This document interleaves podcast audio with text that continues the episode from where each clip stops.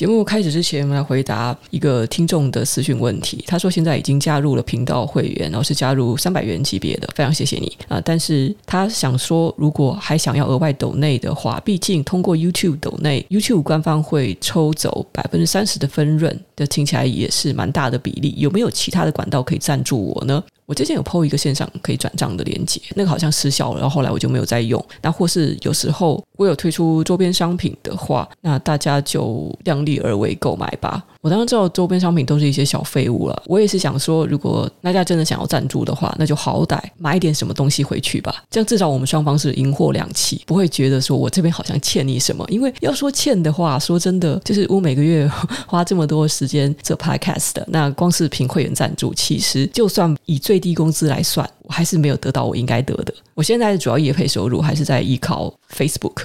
真的不夸张，Podcast 我做两年多，目前还没有损益两平，所以真的非常感谢愿意主动赞助的朋友。所以就是请大家量力而为，毕竟长久的赞助会比偶尔几笔金额这样给我要好得多。所以我的最低阶会员也就七十五块钱，然后其实七十五块钱就 YouTube 抽走之后就剩下五十块钱哦，是没有多少啦。但是我觉得大家可以就是至少不要因为你今天什么有什么因素，你会觉得哦七十五块钱付不出来啦，就会造成压力，然后就马上断掉了赞助哦。我是宁可这样子，然后这样子希望让学生的族群也可以负担得起。好，大概是这样子，还是非常非常感谢各位有这样的心意。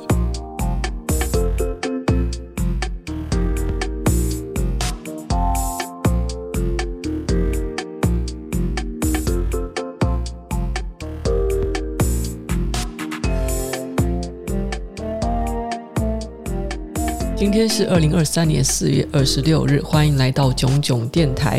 接下来进入我们第二个话题，来谈谈全世界写科技电子报最有名的人物 Ben Thompson。这位应该是在台湾有关注科技领域，或者是在科技商业领域工作比较内行的人都应该知道的人物啊。其实他已经算是红了一阵子了吧？但是为什么最近这个人在台湾又红起来呢？原来是因为有一个在 Facebook 上的粉专，他叫做 MBA 的在美学习笔记。之前写了一篇好长的文章，是说最近听到了他超爱的 Podcast Acquired。被收购的意思哦。Acquired 花了两小时专访 Ben Thompson。如果你还没有听过这个男人，那大概你也没有听过他的网站跟电子报，名称叫做 Stratechery 还是叫 Stratechery 啊？我到现在也不知道这个名字怎么念。其实他老婆也不知道这个名字怎么念。这电子报的订阅者也没有说多高哦，其实不到百万，甚至也不到十万。电子报只有大概三到四万人订阅，可是呢，付费电子报就靠着死忠的铁粉，就可以让他每年创造超过三百万美金，接近台币一亿的订阅收入。这位来自美国中西部的 Ben Thompson，如今定居在台湾，有一个台湾老婆。你可以想象一下，以台湾的物价，每年三百万美金。哇，这个是过着什么样的生活啊？他的经历是之前在国威斯康星大学麦迪逊分校获得学士学位，然后在西北大学的凯诺格管理学院读 MBA，有在自动化营销公司 Automattic 工作过，然后他在 Apple 和 Microsoft 也都工作过，哦，背景还算是蛮扎实的，因为他这个产业经验再加上分析立场，就是坚持中立，人脉跟影响力极广。经过几年的信用累积，他几乎只要打一通电话就可以轻松地采访到美国前几大 CEO。像是光是这几个月，他就采访了 NVIDIA 的黄仁勋、Tesla 的 Elon Musk、Facebook 的 Mark Zuckerberg，还有这个 Satya Nadella，他是 YouTube 自行离职的那位 CEO，大家可能比较不太熟悉。这些世界级的企业领袖愿意分几个小时出来被他拷问，这是世界上没有几个部落客可以做到的事。可见，科技巨头的 CEO 们对这位布洛克的信任程度，是几乎作为传统媒体以外对大众宣传的另一个重要管道。这些 CEO 可能不见得会愿意接受百万 YouTuber 的访问，但是他们愿意接受这个只有三四万订阅的布洛格电子报作者的访问，而且他的文章是几乎没有业配的哦。他的卖点就是订阅文章内容本身。要说分析有多厉害呢？他除了把分析科技巨头的聚合理论发扬光大，过去几年他最得意的就是分析微软和脸书。光是微软最近几年的崛起哦，他在之前是有分析过微软的多角化经营、云端 AI 的发展，取得了爆炸性的成功。而根据他的分析策略，完全的应验了早前写的观点。但他当时并没有帮《华尔街日报》或是 Seeking Alpha 这些媒体去写文章，他是自立的门户，创造了几万的长期订户。而现在才有办法纯靠写作成为平台变现第一人。真的是纯靠写作，哦顶多就是偶尔辅助一个 podcast 啊。他的电子报就是自己架了一个网站，然后是他的 server 上有放他的文章 podcast，然后你可以在他的网站上浏览部分的免费内容。知名的写作平台 Substack 就是被他所启发的。Substack 现在已经 价值六亿美金了。其实当初他在靠这个模式卖电子报给人赚钱之前，Substack 还是不存在的。反而 Substack 模仿他的网站模式，做了一个多作者都可以使用的平台，居然创造了这么大的商业价值。那台湾比较接近的平台应该是 Press Play 或是方格子吧？哦，方格子可能更像。那我记得 Substack 呃是抽成抽两成左右，那所以 Ben Thompson 他是自己家的网站，顶多就是需要支付一个是 hosting 或者 domain name 的费用，然后还要再付那个金流插件的费用，所以就是非常非常少了。他没有寄生在别人的网站上，所以就是拿了钱就是最多的，这样子非常的赚。那如果你们有看到他的文章的话，就会发现说他的文章是图文并茂，而且分析的非常非常的透彻，深度之外，他的观点是非常独特的。电子报提供了有洞察力的观点，有时甚至是挑战业界的主流看法。有时候可能各大分析师都觉得怎么样，可是他偏偏得出了另外一种看法，而且是有理有根据的。文章很长，非常详实之外，这些 source 也都是会附上来源。简单来讲呢，就是电子报的内容品质非常的高，又加上它的语言流畅，文章结构清晰，它就注重了内容的更新，确保它的读者要获得的是最新最有价值的资讯。也就是长期的关注科技、关注商业动态的人最需要的东西。它的内容也是 focus 的，然后不是什么东西都讲，不会像我的频道很杂，我讲商业的东西、讲股票的东西，有时候讲时事的东西，偶尔还要炖一下心灵鸡汤，我非常的忙。Ben Thompson 他是专注于科技行业，他提供读者就是有关科技趋势、公司策略和市场变化的分析。所以想到什么商业啊、科技啊这个领域，大家会想到首屈一指的电子报，就是 Ben Thompson 的这个电子报。它有大量的忠实读者，那也因为它的商业模式是非常成功的。如果没有钱啦，讲真的啦，就是不可能又爱发电啦。哦，就是要有钱，很多事情才有办法持续下去的。就算是慈济，它有它的商业模式啊。现在少林寺都有它的赚钱方法啦。Ben Thompson 在当初写电子报的时候呢，哦，就是运营起了付费的订阅制模式。让读者免费阅读部分的内容，但如果想要获得全部内容和独家的分析的话，必须要去付钱订阅了。那免费的内容一定确保它是足够有吸引力的，它是这样已经展现了它的专业能力之外呢，也展现这个内容的价值是十分吸引读者的，能让人长期订阅，而且是这种不便宜的电子报，它的含金量一定得够高，又是独家的东西，不是在那边东 copy 西 copy，然后 paste 的到自己这边。总之呢，就是因为台湾有一个粉专介绍了 Ben Thompson 超级长篇的文章扩散开来，我也蛮惊讶，现在还这么多人不知道他。总之，现在有更多人认识他了啊！有些人就突然对他很感兴趣，哇，这么厉害的电子报作者不住在其他国家，他来自美国，但是硬是要住在台湾，还娶了一个台湾老婆。怎么这么特别？你都可以赚到一亿了。照理说，在这个世界上，你想住哪里都可以啊，你想住杜拜也可以啊。为什么偏偏要住在台湾这个小地方呢？引起了很多人的兴趣。我来说明一下哦，不算八卦，还蛮有道理的，就是跟他的职业算紧紧相连。其实他提过很多次，在采访和公开场合都有提过。他之所以选择定居在台湾，有几个原因。首先是他在二零一三年的时候，在台湾获得了工作机会。然后来台湾之后，他就有机会深入了解台湾的文化经济跟科技产业。在这个时候，他发现台湾这个地方不简单。第二点，Ben Thompson 说，在台湾可以享受到优质的生活。他说，台湾的食物很美味，交通很便利，而且生活成本相对较低。虽然我觉得啦，生活成本对这号人物来讲根本就不是一个问题啊，都赚了一亿了，每年赚一亿耶，这个人是怎么回事？也许是非常的勤俭节约。还有呢，重要是他提到了台湾人民非常的友善。身为一个白人男性，在台湾应该是受到相当多的礼遇的，所以这些因素使得他很喜爱在台湾生活。然后第三点，这也是我非常认可的一个原因，就是台湾的政治和社会环境相对安全稳定，治安良好，这个是 Ben Thompson 很重要的考虑因素。除此之外，台湾的医疗水平也相当的高，这使得他在台湾生活更加的安心。就如果你去过北美或者欧洲的一些号称发达的国家。你是稍微短住过都会知道，那些国家发达归发达吧，但是治安真的是乱到你不会想要在那里长久的居住哦。加拿大稍微好一点，那美国真的超乱，欧洲也超乱。在台湾呢，你可以看到屈臣氏啊、康斯美之类的药妆店，每天早上开门之后，就把一大摞一大摞的商品排到门外的骑楼之下，对不对？有时候呃，不只是药妆店商品，杂货店、五金行啊、食品店啊，也都是这样摆。摆完之后哦，店员就转身就走进店铺里面，也没有打算在外面看了。然后在柜台也不看外面，或者在柜台他们想上厕所就跑进去上厕所，没有再管的。在骑楼下的商品，他们都不怕有人随便路过拿东西就跑。真怀疑说那监视器装的好看的。餐厅啊，也是管理的非常的松，好几次啊，有时候我忘了结账就走出餐厅，老板也忘了拦住我，就很容易不小心吃到霸王餐啊。我不是故意的，但是我意思就是说呢，国外你根本就不太可能会有这样的机会。在国外，如果你把商品放在骑楼下面，那你也没有找个人去管的话，这个东西早就被人家搬光了。只有台湾才能做到这样子，因为台湾的治安真的是超级好。但我之前有分享过嘛，我那时候到纽西兰的时候。奥克兰就是在是中国还有亚洲人特别多的城市嘛，那个地方有一个叫做大国便利超商的店，进店里面它就是那种蜂鸣响超大声，我说怎么了？我后来说我进个店是怎么样，就警报就响了吗？然后我再出店，那个警报也响。后来我才知道，就这么夸张，他们要弄一个超大的警铃提醒店员有人进店了，有人出店了。你用得着吗？用得着把每个人都当成小偷来看吗？这是我觉得很夸张。有时间去呃奥克兰，去奥克兰看看。差点说的乌克兰啊，你们去奥克兰看看的话，可以体验一下。也许是中国大陆人，或是什么其他的移民多的地方，自然就会稍微乱一点。那在台湾就是没有这个问题，台湾就人与人之间的信任还是很坚实的。不会说的是台湾人的品德就特别高尚吗？在台湾也是会钻法律漏洞啊。可是像偷啊、抢啊、偷鸡摸狗啊，台湾相对来讲就是比较少。然后在欧洲、北美，感觉就是遍地都是。更不要提落后一点的国家，印度、东南亚、菲律宾之类的地方。大家如果去看过，就懂我的意思啊。就是我没有歧视啊，我意思就是说呢，台湾真的相对来讲它的治安很好。虽然这个必须说呢，交通是超乱哦，交通很方便、很便宜，但是交通很可怕。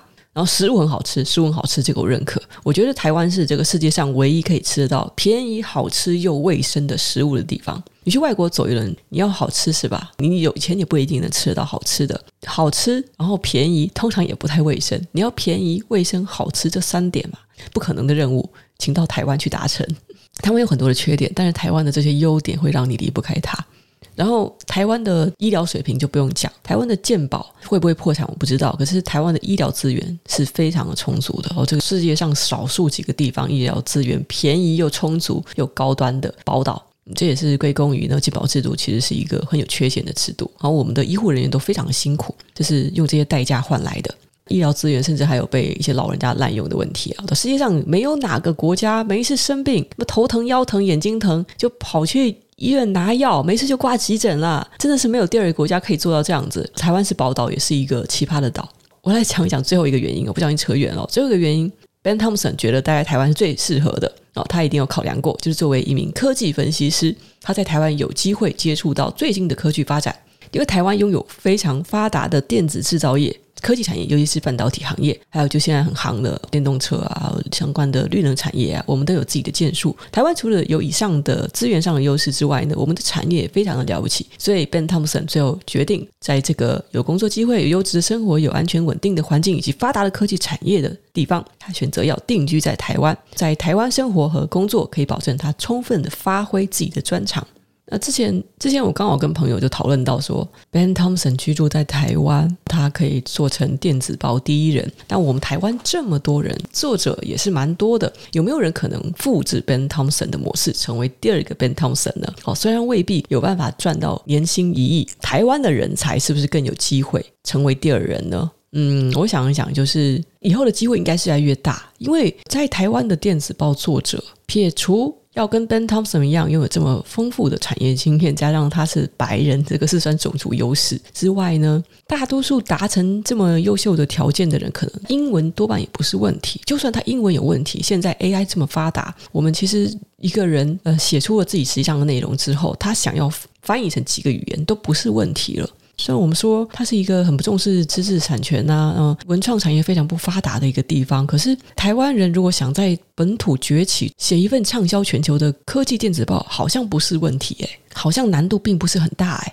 台湾的少数几个 KOL 应该是有实力了，像 Mula Mula 是蛮可以的，Mula 他是同时兼作者跟制作人，还有商人的实力。他最近也有在写英文的推特。有人说 Miula 的 Podcast 是不是有点大舌头？哎呀，他的声音的确可能不是算是他的优点。可是啊，各位有去听 Ben Thompson 他自己录的 Podcast 的嘛？你就会发现说，哎呀，其实声音怎么样不是问题啦。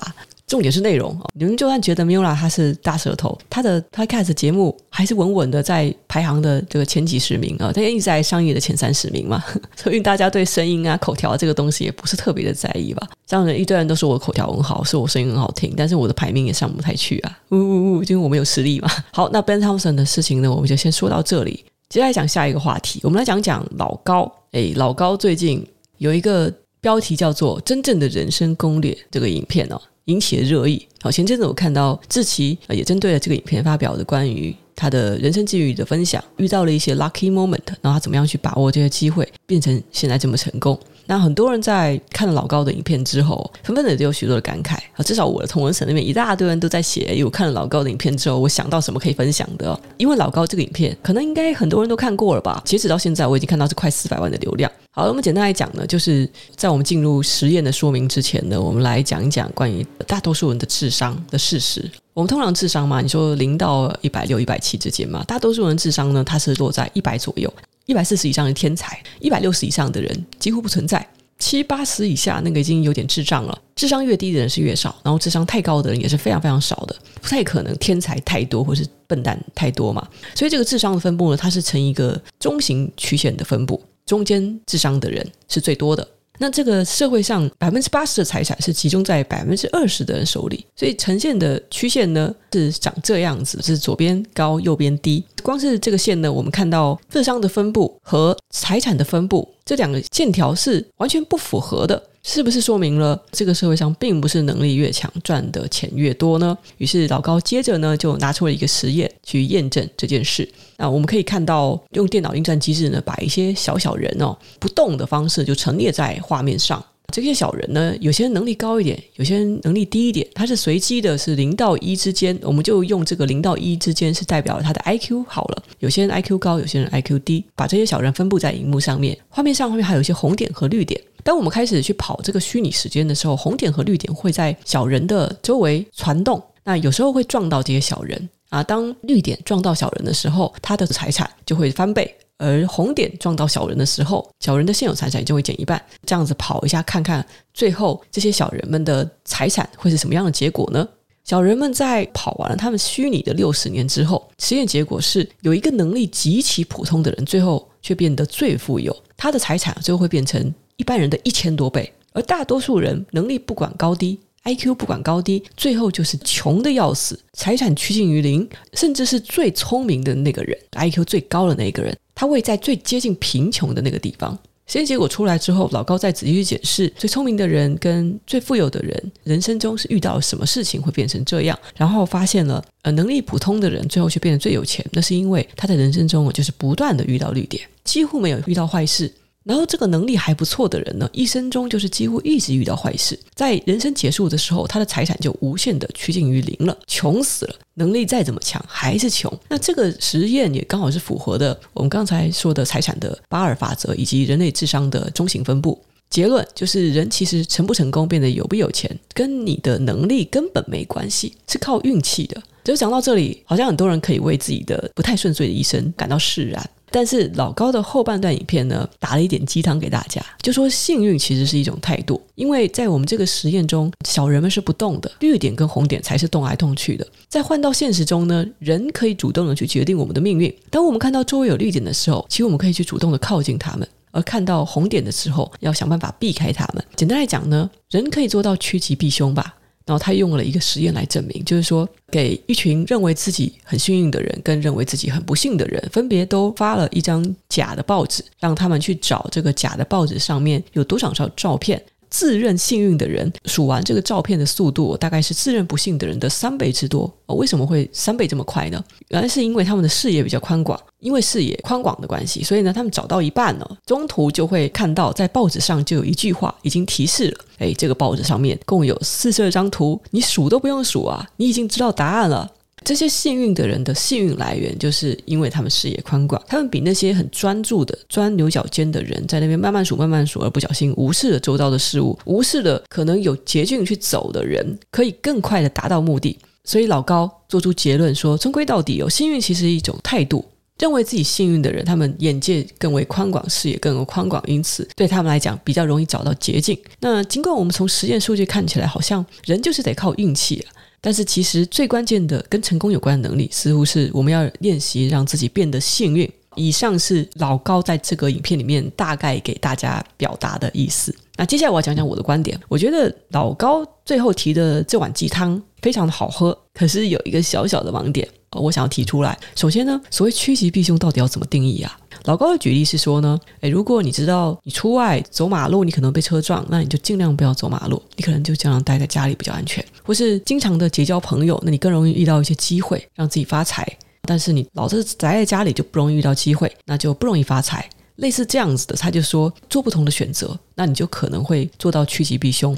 但是呢，我倒是觉得，光是这样的举例就证明了趋吉避凶是很难去定义的。我简单来说好了。你们认为一个人他心软善良，因此遇到需要帮助的人会积极的去帮助，愿意无私的去奉献。我们讲这个负面的部分，他可能容易因为自己心软，不计较利益得失，帮助别人，然后就更容易被骗，因此损失他的财产。但另外一方面，确实是可以广结善缘。他搞不好帮助了一个人，就这个人实际上是一个超级有钱的大老板，就决定投资他的事业，于是他就发达了，是不是？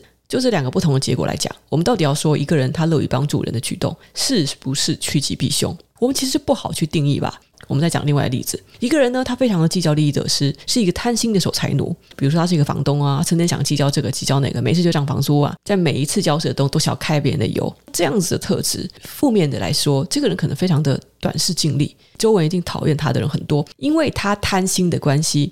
他更容易犯罪，尤其他收房租，但是不想缴税，逃税这件事情本身就已经犯罪了，这是负面因素。可是呢，我们也要讲说，像这样子贪心的人，可以守住他的钱财嘛？就是因为他对钱财非常的计较，因为他小气，相对于慷慨的人，他一定比较容易守住他的钱财，善于存钱财，就可以得到比较多的钱。我们说这是贪心的两面性。一个人喜好社交，对他来讲，到底是一件好事还是坏事呢？以负面来讲哦，一个人如果一天到晚跑出去跟人家喝酒聊天啊，嘻嘻哈哈的，因此会怎么样？他会少了自我研磨的时间嘛？你一天到晚在跟人家 social，学习的时间就会少嘛？那你的能力一定会比不上老是在刻苦学习的人。因为你没有花时间在某个地方，你就成就就不会在哪里嘛。那这就一定是有失必有得。我们讲负面的因素，你老是去搜索你不可能在外面吃什么、喝什么、玩什么都叫人家请客，所以你花费会不会比较多？那你的钱财搞不好就会显损失比较多。那你交了很多朋友，有没有可能交损友的几率变高了？然后就是提高了自己的风险。这就是我们说的负面的因素。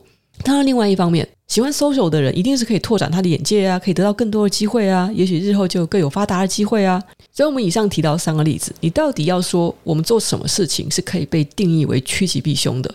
搞不好光是老高他要深究的话，他自己都定义不出来。当我们去做了某些好像看似降低风险的事情，但是我们一定是损失了一些机会。不管哪件事情，我们说它是一件好事还是坏事，还是取决于最后我们遇到了什么事。结果都是运气论，我们没有办法趋吉避凶。你当下做的这个决定是一个好的决定，是取决于这个结果出来之后，你才会知道那是一个好的决定。我觉得我这样的想法一点都不会偏激，人是没有办法趋吉避凶的。哦，这是我的其中一个观点。然后第二点，我来说一下，我觉得在影片的后后半段哦，老高说：“诶，当然有钱不一定是成功，只是我们现在把金钱当作是衡量成功的标准嘛。”我觉得这句话应该要再进一步被扩展开来，这个影片就会非常的正向，更鸡汤，更完美。为什么呢？呃，我看到有些留言啊，说自己听得泪流满面。有人在老高的影片留言区说：“我努力了三十多年，我已经觉得尽力了，没有赚到很多钱啊。但是碰到这个影片的时候呢，他觉得很感动。那但是又觉得难过，难过或许是发现最后努力都是一场空，最后只能靠运气啊。感动的是终于解脱了。”我好像可以不用再那么努力了，我也不要再归罪于我现在不成功是因为自己不够努力了。我觉得老高应该要把这个论点再进一步扩展开来，就不至于让人有这么复杂的心情了。为什么我们要把有多少钱当成是成功的唯一标准？金钱说到底呢，其实就只是资本主义社会的货币。货币可以解决你吃饱穿暖的生理需求之外，其实就没有实际上的多大用途了。你仔细想想哦，人不就是图一个能够健康快乐的生活吗？除此之外，你还要求什么？你需要名利还是需要权力吗？啊，名利跟权力说到底还不是目的，也是为了物质生活。可你可能早就发现了，如果物质生活不满足，那再多的金钱都是多余的。所以呢，满足温饱以外的物质的需求，其实最后呢，都是被人类社会所形塑出来的。你是因为被这个环境所影响，所以才会觉得你需要那么多的钱，所以你也才会觉得拥有很多钱是成功。然后第二点很重要，就是能力从来都不能保证你一定能够赚钱。一旦我们知道金钱不是唯一的标准，那你的能力是对应到可以换到什么东西，就不必然应该是要钱。我直接举一个反例好了，如果你很会骗钱、抢钱、偷钱，是不是你也可以得到金钱？赚钱的方法全都写在刑法里了，你把刑法里的每一条法律都翻过一遍，我不信你赚不到钱。只要你不被法律所制裁，基本上哦，你最后就是个大富翁。犯罪能力也是一种能力啊。哦，完全犯罪当然是一种能力啊！你这样一想的话，就会发现你有能力，但赚不了钱，那也许只是因为你的这个能力在如今的社会中，它所对应的那个价值没有办法为你换取货币，就是这么简单。要不然你说哦，喜欢听歌手唱歌，哦，喜欢歌手在舞台上面开演唱会，大家都愿意花钱买票进场，愿意买他的 CD。人在生理的本能上，我们喜欢年轻漂亮的，看了就高兴。这些美人们为我们提供精神层面的价值，也就获得了更多资本主义上的投票。可是，难道你要讲说，唱歌好听的、长得漂亮的人，他就提供了最高的、最不可取代的价值吗？他的价值就硬是比一个通马桶的水管工人要高吗？他比路上的清道夫要高吗？明明这些歌手他们可以赚到这么多、这么多的钱，长得漂亮的人毋庸置疑吧，他硬是赚钱比较轻松。他有提供最多的价值吗？仔细想，你就会发现，其实不尽然是这样的吧。长得好看、唱歌好听是他们的能力没错，但是那个能力可以去衡量高低吗？这个跟 IQ 有关吗？当你想通了这一点之后，你就会发现，你不需要再执着于为什么我这么有能力，我却赚不了钱。钱本来就不是唯一的标准，就这么简单。你是因为受到社会环境的影响，价值观变成那样，所以你才会觉得有名有钱是一个非常重要的事情。我觉得老高说的什么改变心态、改变态度，我们觉得自己幸运，然后我们视野就会宽广，然后我们就可以注意到一些捷径，然后我们可以容易赚到钱。与其改变心态，然后进而呢，我们还是要达到同一个目的，就是赚钱。与其最后绕了半天还是要达到这个目的，我觉得我们反而是应该要树立适合自己的价值观。我甚至可以再偏激一点，我们是要树立的是正确的价值观，因为本身。金钱至上的价值观就是扭曲的，因为世界上绝大多数人都没有那么多的钱。如果你以金钱至上为你的主要价值观的话，你注定这一生就是会非常非常的痛苦，非常的失意。所以你一开始就不应该觉得你的价值是被钱所决定的。其实你就不会追求那么多，你也不会这么痛苦。当然，至于要树立价值观哦，这是一个很大很大的课题。你说你可能会被朋友影响，你的朋友会因为你没有钱就瞧不起你，觉得你赚的不够多钱，就代表你这个人就是烂。那我倒是说了，为什么不干脆你就换掉那群朋友呢？换掉朋友，改变环境，你去找一个你生活起来更快乐自在的那个圈子。人其实是可以有选择的。不止改变态度，你也应该从你的价值观开始改起，然后你就会发现呢，其实健康、快乐、自在才是这个社会中最重要的事情。我现在说了一堆，等于是其实我是说了比老高还要再更浓郁一点的鸡汤啊。那只是我觉得老高他后来他没有直截了当的切入那个最本质的地方。好，那我现在来讲一讲我的第三个观点哦。小莫他在后来有说一句话，诶，那个时候是老高把这个很幸运的人，就得到最多财产的这个幸运的小人哦，拿出来检视之后，看到这个人他在三十八岁以前遇到一些好事，但是因为他的初始财产跟其他人一样多，那翻倍翻倍之后呢，财产并没有显著的非常多，可是到三十八岁以后，他连续的遇到好事，而且之后再也没有遇到坏事，所以他的财产一下子暴增，导致他最后成为了这个所有人中最富有的一个人。那时候小莫就说了一句：“哎呀，三十八岁怎么了？”三十八岁怎么了？三十八岁对于很多人来讲是一个即将要步入中年的年龄哦。很多人常常会说，好像我二十几岁、三十岁之前哦，不达到什么成就，我就注定是失败了，这一生就这样子了。但是呢，这个幸运的小人呢，实际上是在三十八岁以后，才真正的是钱明显的比别人多了。重点不是在于我们足够幸运才可以享受到成功，而是要综合老高前面所提到的，我们去主动靠近绿点，避掉红点，乐观的态度很重要。获得梦想绝技的还有一个关键条件是在三十八岁以前哦，我们现在不是特指说三十八岁，而是在这个年龄之前，在我们的人生发生显著转机之前，转运或是流年来临之前，那个时间点来临之前，如果我们就先放弃了主动去决定自己的命运，那么在三十八岁以后，我们或许就赢不来自己的好运了，赢不来自己的大爆发成长。老高后来也有补充，人生如果足够长的话，那么能力强的人最终是有办法主宰自己的命运的。只是因为我们人类的寿命实在是太短了，才导致呢这个短短的碰到了几次好运跟坏运，几乎就决定了我们这一生的成败。如果人类能够活到几千年、几万年，那结果可能就不是这样子了。最后呢，我们的能力其实是可以决定命运的。以你看到的这个实验中最富有的小人为例哦，原来太早放弃的话，那么失败可能就会来临了。